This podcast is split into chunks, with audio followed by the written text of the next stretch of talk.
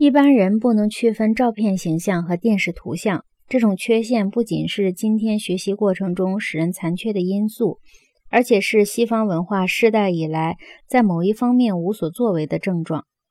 在文字人习惯的环境中，视觉作为一条组织原则被延伸到一切角落，所以他有时猜想。原始艺术甚至拜占庭艺术的马赛克世界所表现的东西，仅仅是程度的差异。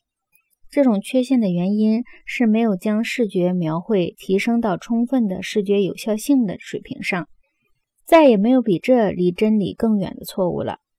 事实上，这个错误观念千百年来损害了东西方之间的相互理解。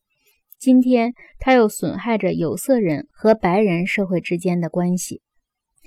大多数技术都产生一种放大效应，该效应在感知的分离中是十分明晰的。广播是声像的延伸，高保真的照相是视像的延伸，而电视首先是触觉的延伸。它涉及到所有感官的最大限度的相互作用。但借助拼音文字，西方人完成了无所不包的延伸。事实上，拼音文字只是延伸视觉的技术。